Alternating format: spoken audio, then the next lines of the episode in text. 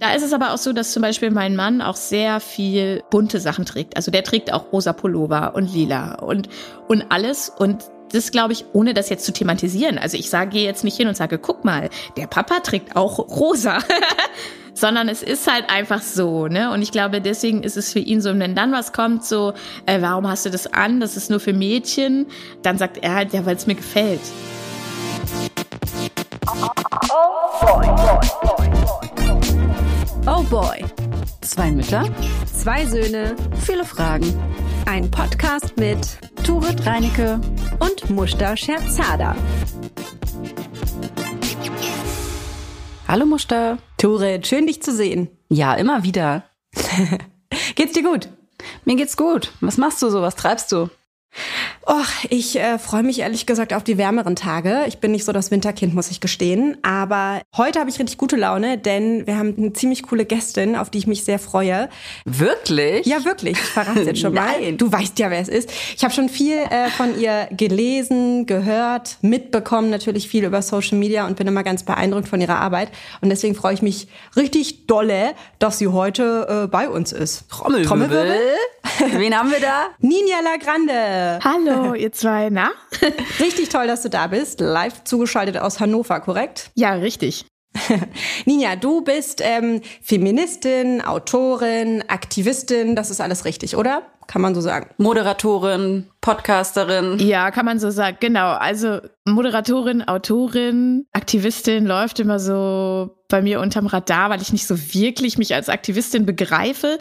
Ähm, aber ich mache schon ab und zu einen Mund auf, wenn mir was nicht passt. Das stimmt. Das ist gut. Und du bist auch Mama. Du hast einen Sohn. Wie alt ist der? Der ist, äh, ja, sagt man das noch, fünfeinhalb? Also er wird im März. Wie viele sechs. Monate? Wie genau? Ja, Kannst du das genau. in Monaten ausdrücken? Also fünf. Okay, dann hast du uns äh, auf jeden Fall schon mal zwei Jahre voraus, was die Erziehung eines Sohnes angeht. Ja, richtig. Wir haben dich heute eingeladen, weil wir glauben, dass du ziemlich viele spannende Insights und auch persönliche Erfahrungen mit uns teilen kannst, wenn es darum geht, zum einen einen coolen Jungen zu erziehen, der später mal äh, kein Arschloch ist und wenn es auch darum geht, sich mit gesellschaftlicher Abgrenzung beziehungsweise im Gegenteil Inklusion zu beschäftigen, wie es ist, gegen den Strom zu schwimmen. Und da haben wir ganz viele Themen, die wir heute gerne einmal mit dir besprechen würden. Stimmt's, Turit?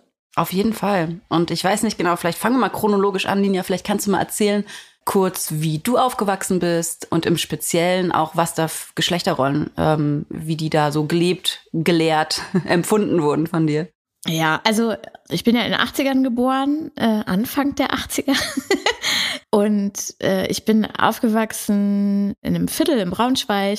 Ähm, wenn ich den Namen des Viertels sage und Leute kennen sich in der Stadt aus, dann kommt immer so, ah, Wieso? Sozialer Brennpunkt? es war so ein bisschen der Problembezirk und ich habe mich da aber sehr wohl gefühlt. Es war halt so ja ganz normale äh, Mietwohnung. Mein Papa hat äh, gearbeitet und meine Mama war zu Hause, seitdem ich auf der Welt war. Also so das wirklich ganz klassische Modell. Bist du Einzelkind? Nee, ich habe noch eine jüngere Schwester, die ist ähm, fast fünf Jahre jünger als ich. Wobei man dazu sagen muss, dass ähm, über dieses klassische Aufteilungsmodell hinaus ich meine Eltern und vor allem auch meine Mutter schon als, ich weiß gar nicht, ob sie sich selber so groß so bezeichnen würde, aber als sehr feministisch wahrgenommen äh, habe, auch in der Erziehung. Also ähm, es war jetzt nicht so, dass meine Mutter irgendwie alles gemacht hat und mein Vater nach Hause kam und die Füße hochgelegt hat und so. Ne? Also natürlich, und das ist auch einfach der Zeit geschuldet, glaube ich, war das schon eine eher klassische Aufteilung mit wer kocht und wer kümmert sich ums Auto und solche Geschichten. ähm, aber meine Mutter hat meiner Schwester und mir äh, sehr viel Selbstbewusstsein und sehr viel ähm, feministische Denke mit auf den Weg gegeben und immer gesagt, ihr müsst später für euch selbst sorgen können und ähm, ihr müsst euch behaupten können und, und so. Also das war schon, ähm, das war für die Zeiten und im Vergleich, glaube ich, schon sehr modern und gut, was die beiden gemacht haben. Genau, und da bin ich aufgewachsen und äh, so habe ich das in Teilen vorgelebt bekommen oder eben aber auch entsprechend erzählt bekommen. So. Ja. Und du arbeitest jetzt schon seit dem Studium, glaube ich, selbstständig, oder? Freiberuflich. Bist schon. Nee, nicht ganz. Ich, also ich habe Germanistik und Kunstgeschichte studiert und ich habe dann irgendwann ein Volontariat gemacht in der Unternehmenskommunikation, war dann ein paar Jahre angestellt und bin aber nebenbei schon immer aufgetreten als Slam-Poetin, habe teilweise schon moderiert, habe Auftragstexte geschrieben, Kolumnen und so weiter und bin richtig selbstständig erst in Häkchen seit 2015. Also da, seitdem mache ich nur noch alles, was man mit Worten machen kann. Aber ist ja auch nicht erst genau. gestern. Das heißt, eigentlich nee. bist du es gewohnt, ein sehr arbeitsreiches, selbstbestimmtes Leben zu führen, kann man sagen. Dann bist du absolut ja schwanger geworden. Was hat das mit dir gemacht? Also was hast du für Gedanken gehabt, was dann das Arbeitsleben sozusagen nach der Geburt des Kindes angeht, auch mit deinem Partner zusammen? Ja, tatsächlich war mein erster Gedanke, als ich festgestellt habe, dass ich schwanger bin, das war schon durchaus so gewollt, aber ich war noch nicht so lange selbstständig. Also ich habe mich 2015 selbstständig gemacht, 2016 bin ich schwanger geworden mhm. und dann war so, oh fuck, ja. wie mache ich das? Wie finanziere ich meine Selbstständigkeit mhm. und so. Aber es war, also für mich und auch für meinen Mann stand nie die Frage im Raum, wie lange ich aussetze, weil irgendwie klar war, ich setze nicht lange aus. So, also, dass das schon, es war schon klar, ich werde in der ersten Zeit mit Sicherheit hauptsächlich für dieses Kind zuständig sein, solange es noch nicht im Kindergarten ist. Mein Mann hat aber auch vier Monate, glaube ich, Elternzeit gemacht. Das, dafür braucht man jetzt keinen Applaus, aber es ist mehr als der Durchschnitt. Ähm, es ist aber auch, er ist in einer komfortablen Lage als Lehrer, äh, sowas zu machen. Und ich stand nach zehn Wochen, glaube ich, acht oder zehn Wochen, ähm, und davon war das Kind die ersten zwei Wochen auf der Intensivstation im Krankenhaus, ähm, wieder auf der Bühne und habe dann hab dann in Köln ein Festival moderiert und saß dann, das weiß ich noch, im Backstage mit dieser automatischen Milchpumpe mm. an beiden Brüsten. Wup, wup, wup. und habe die gute Milch dann weggeschüttet, ähm, weil so lange hat sie sich halt einfach nicht gehalten ähm, und war da dann das erste Mal auch mit Übernachtung äh, wieder wieder weg. Ich will das gar nicht mit Stolz erzählen oder so. Das ist halt nur einfach meine meine Story. Ich weiß, dass das ein Extrem in einer großen Range an Möglichkeiten ist, aber für mich gab es keine andere Alternative. Also ich, ich brauche die Bühne, ich brauche auch das Berufliche, um mich selbst irgendwie zu spüren und dafür, dass es mir gut geht, so. Ähm, das muss jetzt nicht der krasseste Stress sein und das soll auch nicht so heißen, so, oh, ich muss mich künstlerisch verwirklichen, damit ich mich überhaupt spüre oder sowas. Aber ich brauchte halt so diese andere Welt, dieses Arbeiten, um gleichzeitig in guter Form für mein Kind zuständig zu sein. Und ich habe das auch nicht eingesehen, jetzt plötzlich irgendwie alles zu ändern, weil mein Mann ist ja genauso 50 Prozent mindestens zuständig und schuld an diesem Kind. Und deswegen war das von vornherein klar, äh, dass das so sein wird. Da muss man aber auch dazu sagen, dass wir schon vorher ziemlich äh, gut und gerecht aufgeteilt waren in dem, was so Haushalt und Zusammenleben und so angeht. Und wie war das bei euch als, also wusstest du schon während der Schwangerschaft, was es wird oder war es euch völlig egal? Wie seid ihr damit umgegangen mit dem Thema Geschlecht? Also grundsätzlich war mir das natürlich egal. Ich hatte aber, ich hatte einen Namen im Kopf, den ich hier nicht sagen werde, aber ich hatte einen Namen im Kopf, seitdem ich ungefähr elf, zwölf bin, wo mir klar war, äh, wenn ich ein Kind bekomme, dann wird es so heißen. Mhm. Und das war ein Jungenname. Hm. Und dann habe ich irgendwann meinen Mann kennengelernt und habe gesagt, pass auf, wenn wir mal Kinder kriegen, da gibt's keine Diskussion, so wird dieses Kind heißen. Und dann hat mein Mann gesagt, ja, okay, finde ich auch gut. Und dann habe ich eben irgendwann erfahren in einer dieser äh, Untersuchungen, es wird ein Junge.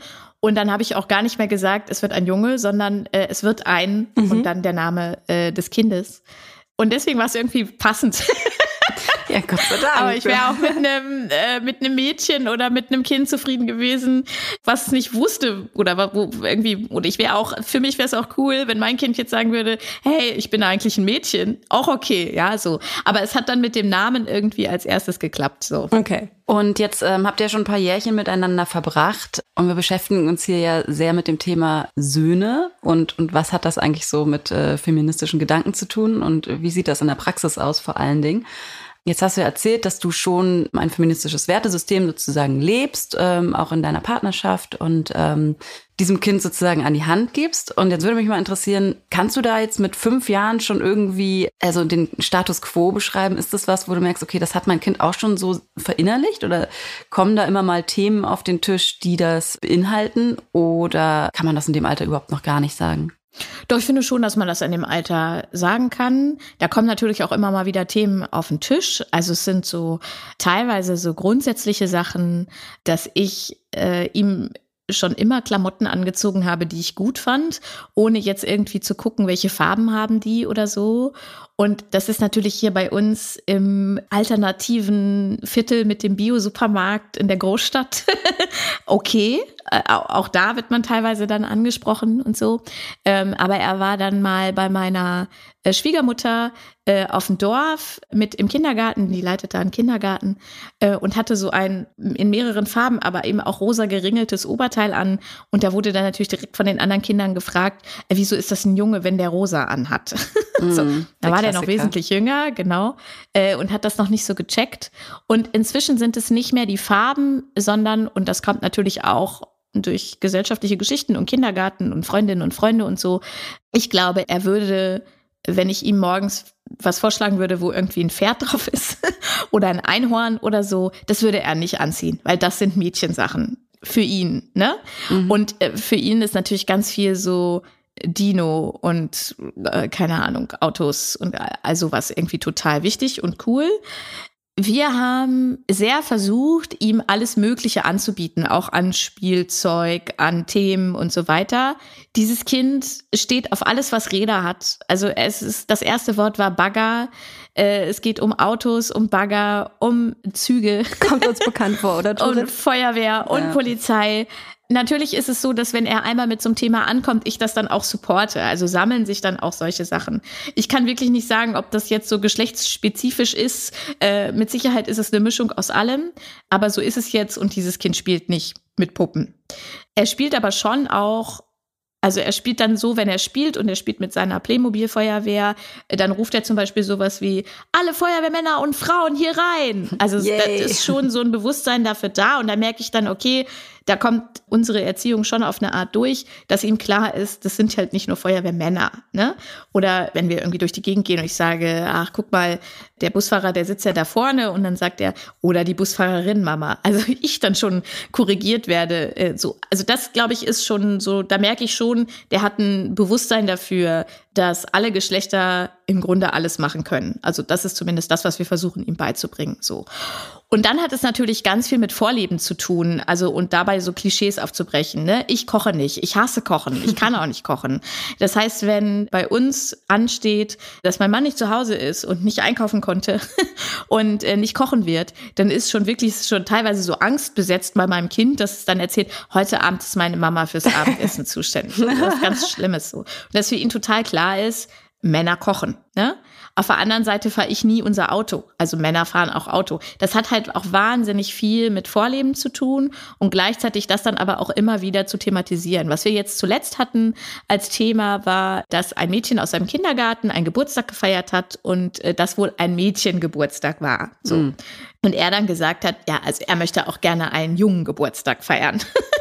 Und dann habe ich gesagt, na ja, beim Geburtstag geht es eigentlich eher darum, wen man mag und nicht, äh, welches Geschlecht die Leute haben. Ja, er müsste da leider auch Ausnahmen machen, weil die und die, die würde er auch gerne einladen. Aber dann wäre auch gut. also, also eine Quote gibt's schon. Ne, es gibt dann eine Quote, genau.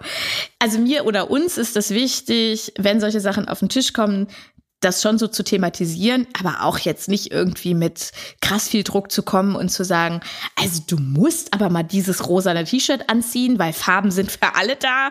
Äh, oder du musst jetzt bitte auch mal mit einer Puppe spielen. Mein Gott, also ähm, so wie er Spaß hat irgendwie. Da finde ich so diese übergeordneten Themen, dass man zum Beispiel zu Respekt und ähm, Konsens und so äh, erzieht und Selbstbestimmung viel, viel wichtiger. Und auch so ein wichtiges Thema, also was ich jetzt gerade äh, sehr stark erlebe mit meinem Sohn, der, ähm, wir hatten schon in einer anderen Folge, gerne jetzt auch mal ein Kleid trägt oder grundsätzlich auch viel rosa und dann Glitzernagellack, keine Ahnung. Also er ist ja noch sehr jung und ich glaube, das ist ähm, in meiner Ansicht völlig normal, das irgendwie alles auszuprobieren und ich finde das schön und ich finde das toll. Merke aber natürlich irgendwie, wenn er dann rausgeht in die Kita oder sonst wo, dass er dann auffällt. Ich sag's mal so, ne? Und das ist ja vielleicht was, was man als Kind, wenn man noch so auch auf der Reise ist, sich irgendwie selbst zu finden und irgendwie so ein Selbstbewusstsein überhaupt erst aufzubauen, was ja schon dann eine Herausforderung sein kann, ne? Und da würde mich mal interessieren, ähm, wie du das so als Kind erlebt hast, weil du fällst ja nun auch auf, wie andere Kinder damit umgehen und wie du dann wiederum damit umgegangen bist. Ja, also ich war natürlich schon immer klein, ne? Also da kommt dann auch oft so diese, oder kleiner als andere, Äh, diese Frage, wann ich das gemerkt habe, da gab es jetzt nicht so einen Tag, wo ich irgendwie aufgestanden bin und gedacht habe, ach huch, ich bin ja kleiner als andere, sondern es war irgendwie immer normal. Und ich hatte das Glück, und es ist ein bisschen schade, ich muss das immer dazu sagen, dass ich das als Glück bezeichne, dass ich im Kindergarten und in der gesamten Schulzeit wirklich immer total integriert war und nicht irgendwie geärgert wurde oder so, wenn dann mal von außen oder von Leuten aus anderen Klassen oder anderen Schulen oder sowas.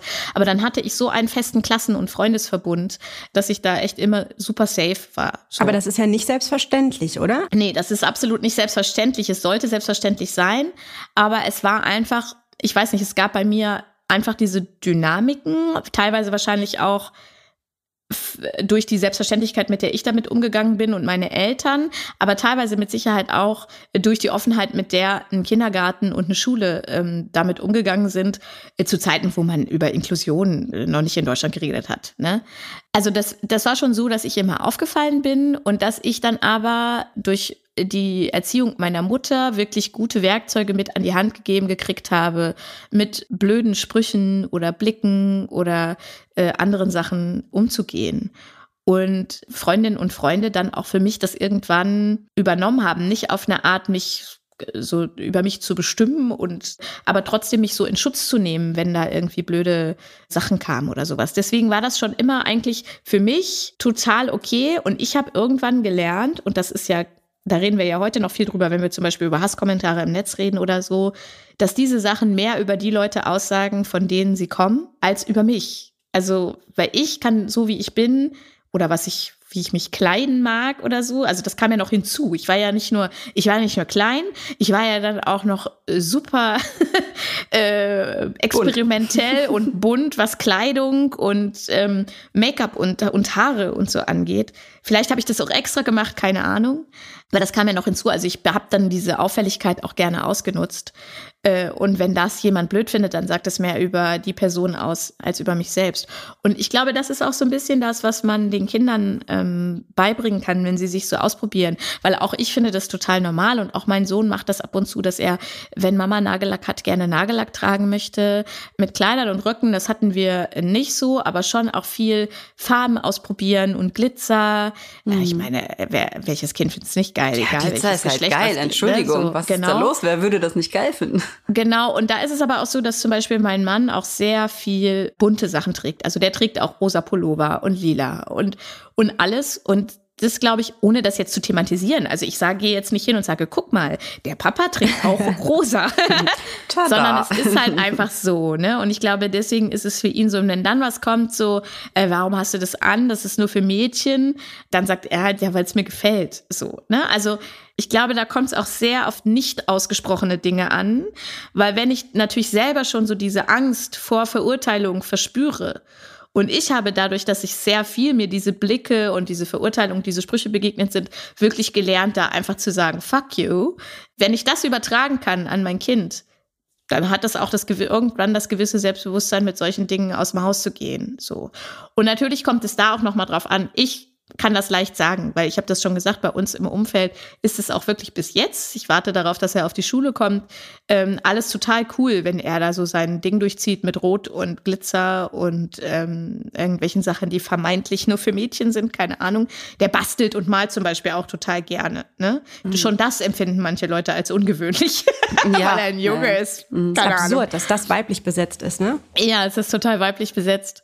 Und dass er da irgendwie so eine gewisse Sicherheit hat. Und wenn er mal nach Hause kommt oder nach Hause kommen würde und sagen würde, also die, die, Leute haben mir gesagt, das darf ich nicht oder das ist blöd, dann, dann sprechen wir da einfach drüber. Ich muss aber auch sagen, wenn er dann für sich entscheidet, er will das nicht mehr machen oder es ist ihm zu, es ist zu anstrengend, darauf zu reagieren, ja, dann ist es irgendwie schade, aber dann ist es so. Also mein Kind kann jetzt als Fünfjähriger auch nicht losgehen und die Gesellschaft verändern, nur weil ja, ich, weil mir das wichtig ist, feministische Grundsätze einzuhalten. So.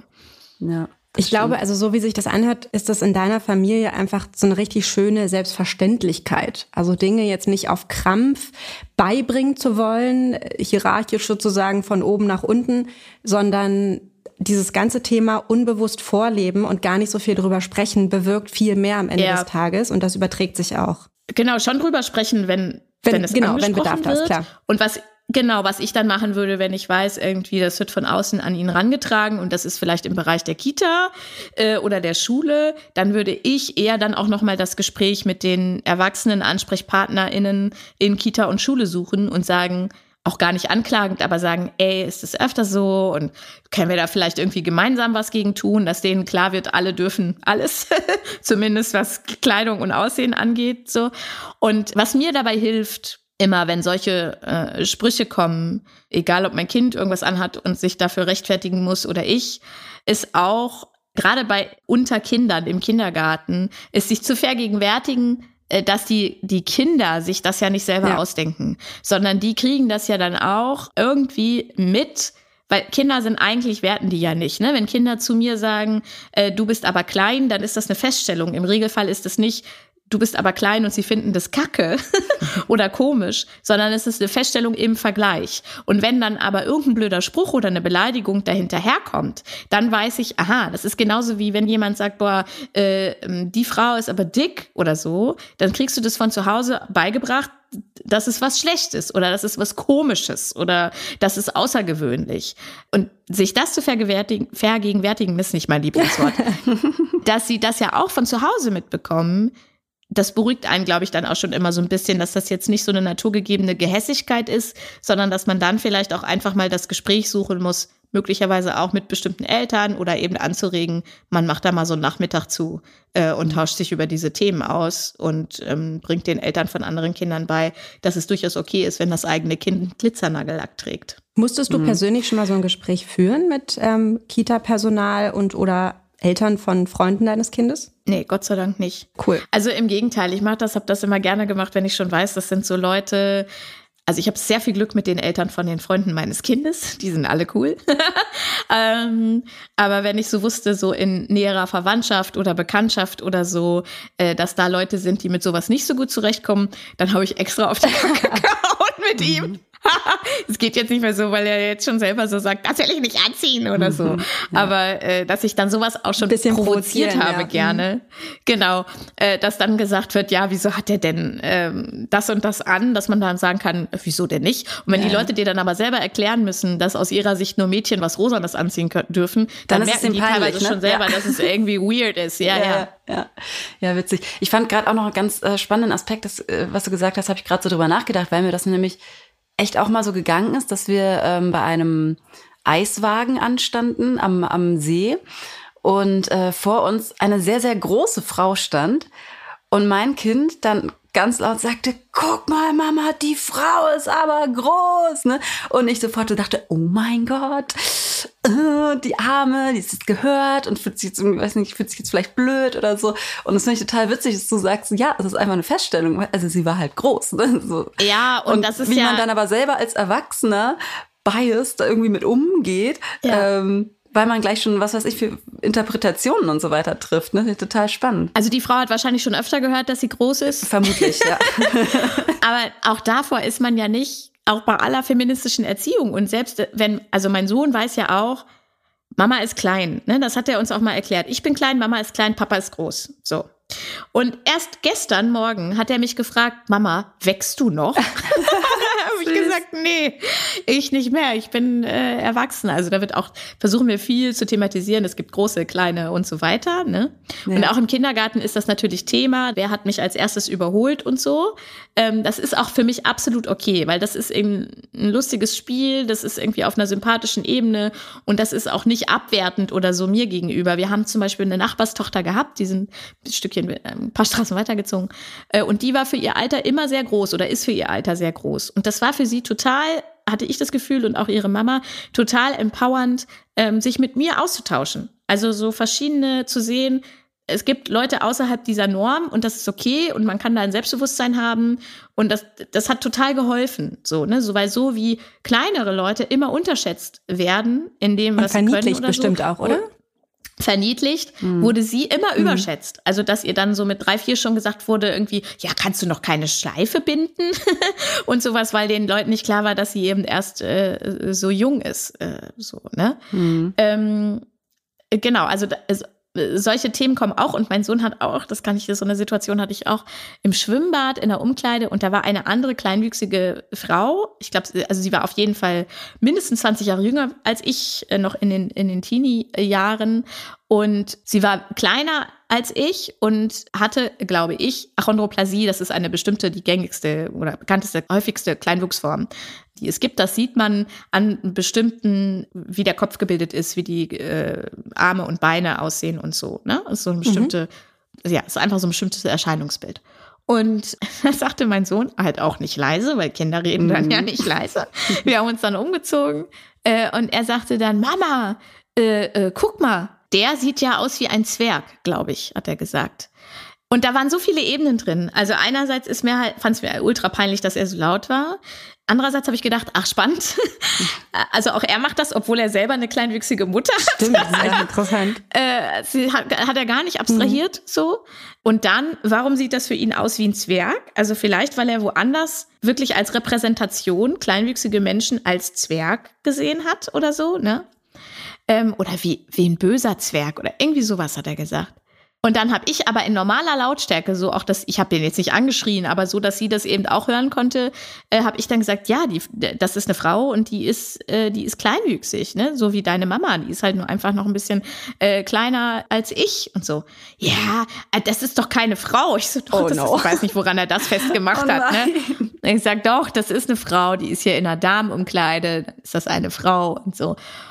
Und mir ist es dann immer noch mal ein Step extra unangenehm, weil ich dann eben schon auch oft das Gefühl habe, zumindest also Leute, die kleinwüchsig sind und sich irgendwie im Netz bewegen, kennen mich. und wenn die dann wenn, also, und wenn dann dein Sohn um die Ecke kommt und anfängt ja, zu dissen. Er ist genauso, genau. Ich glaube, also für mich wäre es okay gewesen, wenn ich in ihrer Situation gewesen wäre und äh, eine, eine Elternperson hätte dann eben einfach normal weitergesprochen und das erklärt. Weil es gibt nichts Schlimmeres als dann so Elternteile, die dann so sagen, komm, geh da weg, guck da nicht ja, so hin. Oder so, ne? Oder was auch nicht so cool ist, ehrlich gesagt, ist dann zu sagen, ja, geh mal selber hin äh, und frag nach. Weil man ist auch nicht jeden Tag in der Laune, sich mit irgendwelchen Fünfjährigen über das eigene Erscheinungsbild zu unterhalten. Ja, das glaube ich. Und deswegen war das, glaube ich, so ganz okay okay, aber wie gesagt, man ist da halt auch dann selber nicht vorgefeit und Kinder entdecken die Welt und sortieren und machen das eben nicht äh, so wie wir hinter versteckter Hand, äh, hinter vorgehaltener Hand, sondern eben laut. Ja, aber ich glaube, diese ersten mhm. Sekunden, wie wir darauf reagieren, sind auch entscheidend. Also, weil als genau. äh, mein Sohn das erste Mal eine Frau im Rollstuhl gesehen hat, also eben auch wieder etwas, was nicht der Norm entspricht, hat er auch super laut gefragt, ähm, als wir da an der Kasse standen, warum, warum sitzt die Frau da, warum läuft die denn nicht? Ähm, er wusste, er kannte auch den Begriff Rollstuhl überhaupt nicht. Und mein allererster Impuls war eben auch zu denken, oh, hoffentlich hat sie das nicht gehört, die Arme. Und dann habe ich aber relativ schnell gecheckt, so, weil ich auch ihre, ihre Reaktion bemerkt habe. Sie hat super cool und entspannt reagiert und scheint es gewohnt zu sein. Und dann habe ich auch gemerkt, nee, mach dich mal locker. Es ist alles gut. Ähm, erklär es ihm ganz, ganz in Ruhe und sei du jetzt nicht beschämt, weil dann überträgt sich das ja auch auf ihn so. Und ähm, ja. ich glaube, das macht ganz viel aus. Und bei der Frau zum Beispiel habe ich relativ schnell von alleine gemerkt, die hat gar kein Problem damit, ihm das zu erklären. Und da habe ich dann eben gesagt, ja. ich glaube, die Frau äh, erklärt es dir einmal selbst und hat es dann auch gemacht. Und das war ziemlich cool, weil sie dann erzählt ja. hat, dass sie Aua hat in den Beinen und so weiter. Also auch kindgerecht total schön erklärt. Und seitdem ist das halt irgendwie kein Thema mehr, wenn er Menschen im Rollstuhl sieht. Ja, Mhm. Genau, also das war, das war bei uns, also Rollstuhl und so war relativ schnell, weil ich auch ähm, äh, enge Freundin habe, die einen Rollstuhl nutzt und eh ja auch viel in dieser Szene unter, in dieser Szene, in der Rollstuhlszene. Der, mit dieser Thematik, in der Rollstuhlszene nicht, aber in der Szene der behinderten ja. Menschen so ähm, unterwegs bin. Und das war relativ schnell klar. Also da ist zumindest äh, heute klar und mehr muss er ja, muss man, müssen wir auch nicht wissen, äh, die Person nutzt einen Rollstuhl, weil sie nicht ja. laufen kann. Ganz Fertig. einfach. Das ist die ja. Erklärung. Ne? Also dann auch so, Eltern haben dann auch oft das Bedürfnis oder wir auch als erwachsene Personen da jetzt irgendwelche Diagnosen zu liefern, die wir gar nicht kennen und wissen können, die aber auch nicht nötig sind. Das reicht als Erklärung. So. Absolut. Ne? Genau. Hast du denn, also er kommt ja nächstes Jahr in die Schule und hast du da so ein bisschen Befürchtungen, dass dann dieses ganze Thema sich erklären müssen, ihm die richtigen Werkzeuge an die Hand geben, nochmal so von vorne losgeht, weil Schule einfach ein anderes Metier ist oder bist du da voll entspannt? Ich meine, dein Partner ist Lehrer, dass du vielleicht sogar nochmal ein paar mehr Insights. Ich bin da eigentlich ziemlich entspannt, aber auch, weil ich glaube, dass er ähm, für die Schule gut gerüstet ist. So, er hat auch richtig Bock auf mhm. Schule.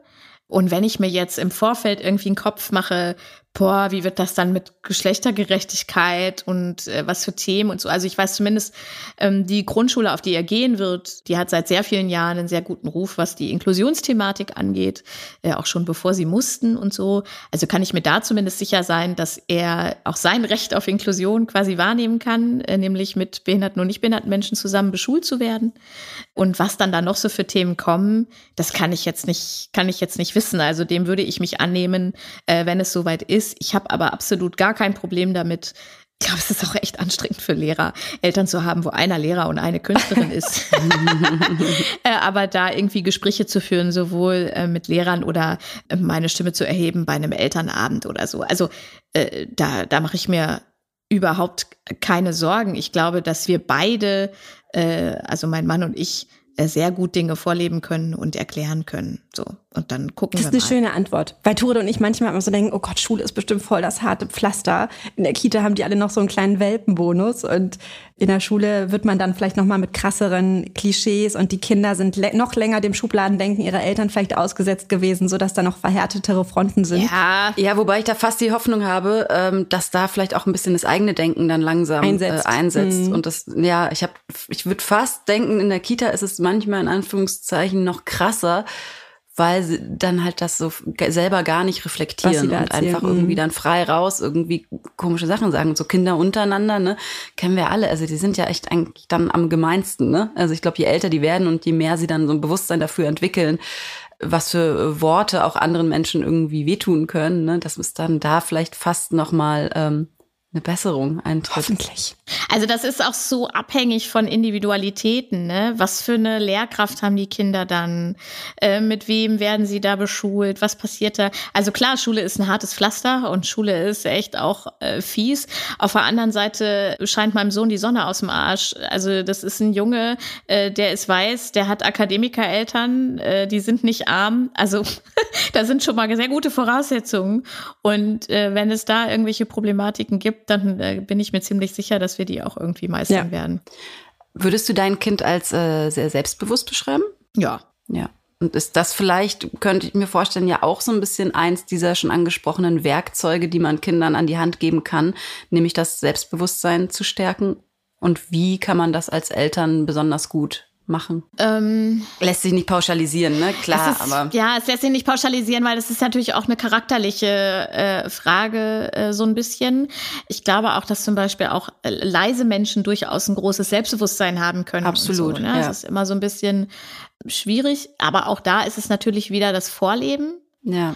Und ich glaube auch vor allem, wenn ein Kind, und das ist auch meine Erfahrung, sehr viele, mit sehr vielen starken, vor allem Frauen, Frauenrollen, Frauenvorbildern um sich herum aufwächst, dann funktioniert das schon automatisch. Und ein Selbstbewusstsein entwickelt sich natürlich auch, indem ich das Kind auf Augenhöhe ernst nehme. Ne? Mhm. Ne? Damit meine ich nicht, dass ich immer alle Wünsche erfülle und ähm, irgendwie sage, ja klar, es sind minus zehn Grad draußen und du willst keine Jacke anziehen, dann ziehst Nimm du doch die Sandalen. genau. das nicht. Es gibt auch Grenzen, ne? Genau, also Grenzen setzen ist aus meiner Sicht auch ganz wichtig.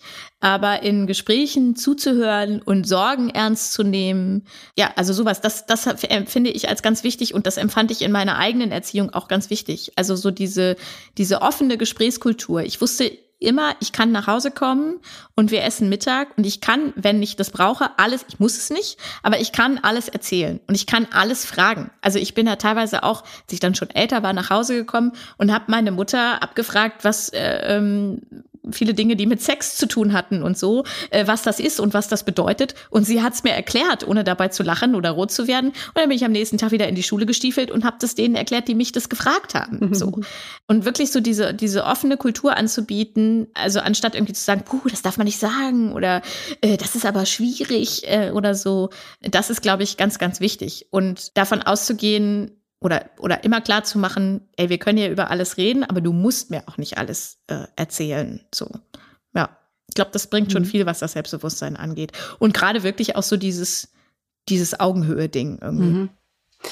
Du bist ja auch ein sehr humorvoller Mensch und ähm, gehst da ja auch irgendwie mit Situationen, die dir so begegnen, ja, auf eine sehr lässige Art und Weise um. Vielleicht willst du uns mal erzählen, was du für uns ähm, für einen Facepalm mitgebracht hast. Hier ist er. Facepalm der Woche. Also ich hatte wirklich mehrere Facepalms.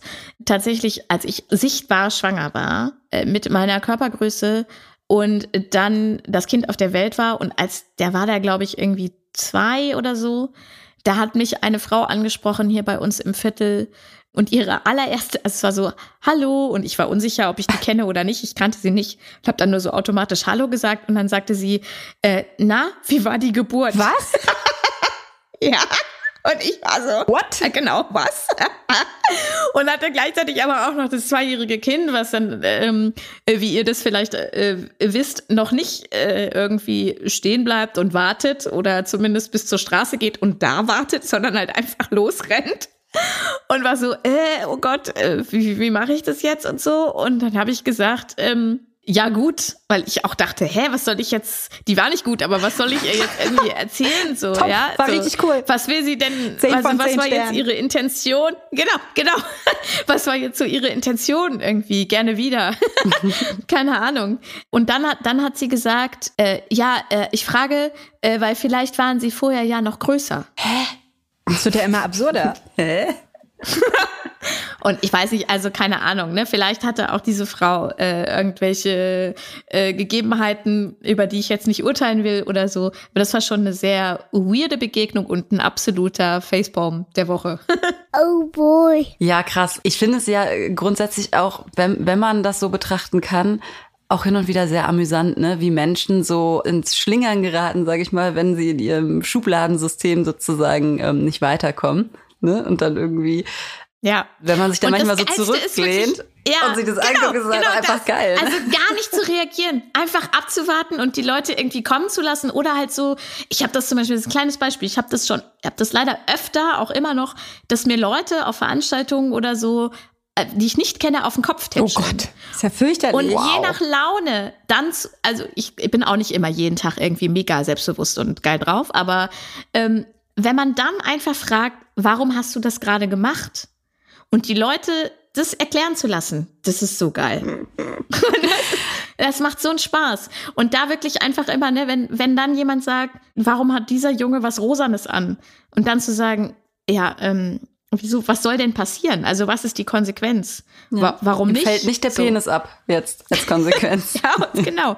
Also das ist so, das, das ist, das macht richtig Spaß. Ja, das stimmt.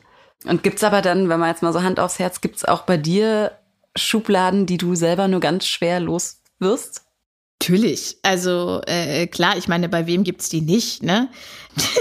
ich weiß nicht gar nicht, wo ich anfangen soll. Aber klar, also jeder sortiert ja sein Leben irgendwie in Schubladen. Und ich, ich gebe auch ehrlich zu, auch ich bin äh, sehr voreingenommen, wenn ich Leute äh, sehe und sortiere die nach, äh, könnte ich sympathisch finden oder nicht, automatisch. Ich nehme mir das gar nicht vor, ne? Und merke dann aber vielleicht im Nachhinein, boah, ey, also hättest du auch vorher mal nochmal drüber War doch nachdenken nicht sympathisch. oder so, ne? genau. Wieder aussortieren. Andere Schublade. Nee, aber es, natürlich, äh, äh, natürlich habe ich das. So, ich versuche auch mir da viele Sachen bewusst zu machen. Und es sind sicherlich irgendwie andere Schubladen als bei Leuten, die, die mir begegnen und mich in irgendwelche Schubladen versuchen zu packen. Aber anders, also dann würde ja unser Kopf explodieren, wenn wir das nicht machen würden, Leute irgendwie in Schubladen zu stecken. Aber wir können ja die Schubladen manchmal wieder ein bisschen aufmachen oder nochmal umstecken oder so. Es macht das Leben halt manchmal einfacher, ne? Genau, ich wollte gerade sagen, also es ist ja auch meist nicht aus purer Boshaftigkeit, ne, dass man irgendwie versucht, äh, in Kategorisierung zu denken, sondern ja, dann vielleicht eher noch Faulheit, ne? Es ist auch vieles angelernt Ja. einfach, ne? Ja. Ich habe noch eine Frage und zwar würde mich total interessieren, ähm, was für dich als Mutter eines Sohnes bisher so das größte Learning war oder vielleicht auch grundsätzlich als Mutter muss er ist jetzt auch völlig geschlechtsunabhängig, aber so was was denkst du, was weißt du jetzt, was du vorher nicht wusstest? wahnsinnig viel über Kinder. ähm, warum die laut sind und so. Nee, äh, was war das größte Learning? Das lässt sich so schwer sagen. Also es ist schon so ein bisschen das, äh, was ich spannend finde, gerade als Mutter eines Sohnes, ist, dass ich mich vor meiner Schwangerschaft sehr viel damit beschäftigt habe, wie können wir, mache ich immer noch, aber äh, da eben auch im Besonderen, wie können wir Frauen und Mädchen stärken für ihr Leben in ihrer Erziehung, auch wenn sie älter sind schon, wie kann man Frauen empowern, dass die selbstbewusster werden, ihren Weg gehen, ähm, sich durchsetzen, äh, in welcher Situation auch immer sie sich äh, befinden. Und dass mir dann als Mutter eines Jungen klar geworden ist, krass, wir reden einfach wahnsinnig viel darüber, wie wir Frauen stärken können und so. Aber eigentlich, und das ist ja auch das, was ihr sagt, müssten wir auch nicht, ich will das gar nicht schmälern, aber auch darüber reden, wie können wir die nächste Generation junger Männer prägen, äh, so dass wir gar nicht mehr so viel Arbeit bei den jungen Frauen leisten müssen. Richtig. Ganz genau. ähm, ja. Um da eben eine, eine gerechtere Gesellschaft herzustellen. So ich glaube auch, dass wir da auf einem guten Weg sind. Aber das war so ein Learning, äh, worüber ich mir, äh, bevor ich Mutter war, überhaupt keine Gedanken ehrlicherweise äh, gemacht habe, sondern da sehr konzentriert war auf junge Frauen und Mädchen. Da so voll mhm. ins Schwarze getroffen, deswegen machen wir das hier alles. ja, also ging uns genauso. Mhm. Ja. ja. Ja, Freunde, dann lasst uns doch mal unser Mutti-Heft rausholen. Ich glaube, eine der wichtigsten Punkte, die ich heute auch mitnehme von dir, Ninja, ist das Thema Selbstverständlichkeit und Vorleben. Da haben wir vorhin drüber gesprochen, dass du eben sagst, Gespräche natürlich anbieten, auf Augenhöhe, wenn Bedarf da ist, absolut Fragen beantworten und auch zum Gespräch einladen aber auf der anderen Seite eben nicht auf Krampf versuchen, alles irgendwie herzustellen, sondern vorleben, vorleben, vorleben. Und das schönste Beispiel war ja einfach, dass der Papa auch mal einen rosa Pullover trägt, ohne dass man die ganze Zeit drüber sprechen muss. Es ist einfach so, fertig. Ja, der macht das auch, weil er es cool findet, gar nicht mal, glaube ich, weil er so gar, krass vorleben Gar nicht will. aus dem Aktivismus heraus. Ne? Ähm, was ich auch unbedingt noch reinschreiben möchte, weil das finde ich auch richtig spannend, fand ich das heute, der eigene Umgang mit in Anführungszeichen Andersartigkeit, der so von Kindern ehrlich ausgesprochen wird und wie du sagst, ja am Ende nur eine Feststellung ist und wie man dann selber damit umgeht und was das dann wiederum mit den eigenen Kindern macht. Also entspannt bleiben würde ich da vielleicht irgendwie und nicht in so einem Schamgefühl versinken, sondern ja auch da wieder einfach erklären und damit ein gutes Gefühl vermitteln. Ganz genau. Ich glaube, was auch äh, insgesamt ganz wichtig ist, ist Kindern eben zu versuchen, ein gewisses Selbstbewusstsein oder Selbstbestimmung mitzugeben, äh, vorzuleben und mir hat das sehr geholfen, äh, wenn ich nach Hause gekommen bin früher und gesagt habe, ja, die Person hat das und das gesagt. Meine Mutter gesagt hat, ja, das ist wirklich äh, geht gar nicht. Und das nächste Mal, wenn jemand sowas zu dir sagt, dann könntest du so und so und so reagieren, wenn du magst. Und das habe ich halt immer mit mitgehabt, wie so einen kleinen Werkzeugkoffer mhm. im Kopf, den ich mit mir rumgetragen habe, ähm, um dann eben verschiedene Optionen zu haben, auf solche Reaktionen zu reagieren.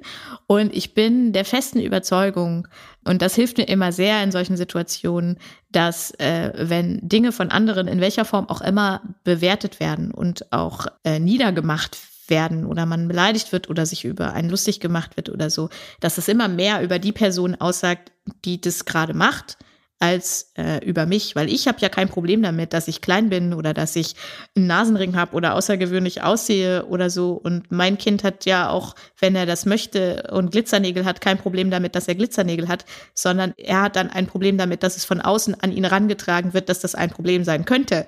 So. Und ich glaube, Leute sagen da viel mehr über sich selbst aus, als äh, über die Person, die sie eigentlich treffen wollen. Genau. Super. Wir klappen das Mutti-Heft wieder zu. Vielen Dank, Ninja, dass du heute bei uns warst. Ähm, und vielen Dank, dass du so offen vor allem mit uns gesprochen hast über deine Familie, über deine Kindheit. Das war sehr, sehr spannend. Danke dir. Sehr gerne, danke euch. Bis ganz bald und alles Liebe für euch drei. Tschüss. Tschüss.